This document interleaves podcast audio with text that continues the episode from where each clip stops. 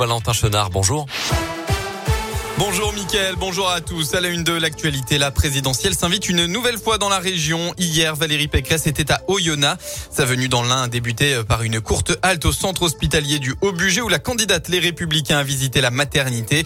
Elle a ensuite rencontré à Valexpo des acteurs locaux de la santé avant son grand meeting donné devant 500 personnes.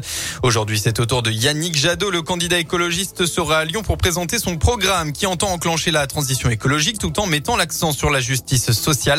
Sa prise de parole sera vers 16h15 euh, et sera précédée d'une table ronde avec des maires écologistes sur le thème Comment changeons-nous déjà la France?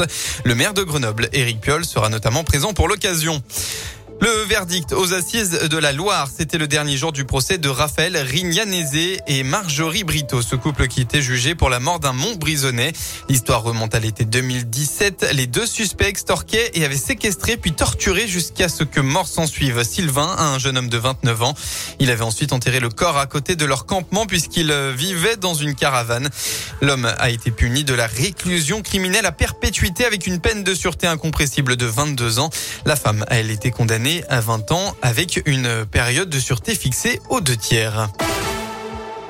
L'actualité, c'est aussi ces quelques modifications concernant le pass vaccinal. Dans une courte vidéo publiée hier, Olivier Véran a précisé la mesure précédemment valable six mois après une infection au Covid. Le certificat de rétablissement se verra désormais désactivé au bout de quatre mois et ce de façon rétroactive à partir du 15 février. Des millions de Français sont donc concernés. Une nouvelle piste grâce à la géolocalisation. Les enquêteurs tentent toujours de retrouver une trace de Delphine Jubilard, hein, cette infirmière trentenaire portée disparue depuis la nuit du 15 au 16 décembre 2020. Ces derniers auraient de nouveaux éléments en leur possession selon le Parisien, grâce notamment à la coopération des autorités américaines qui ont sollicité les services de Google. Ils auraient mis la main sur l'historique de la géolocalisation du téléphone portable de Cédric Jubilard.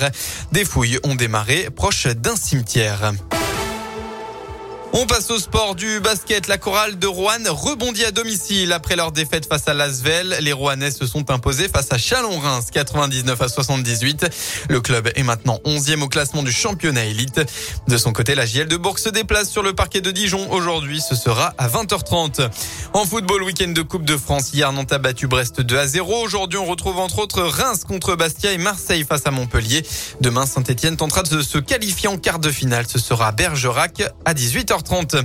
Enfin, en handball, la déception. Les Bleus n'ont pas fait le point en demi-finale de l'Euro hier. La France s'est inclinée 34 à 33 face à la Suède à Budapest.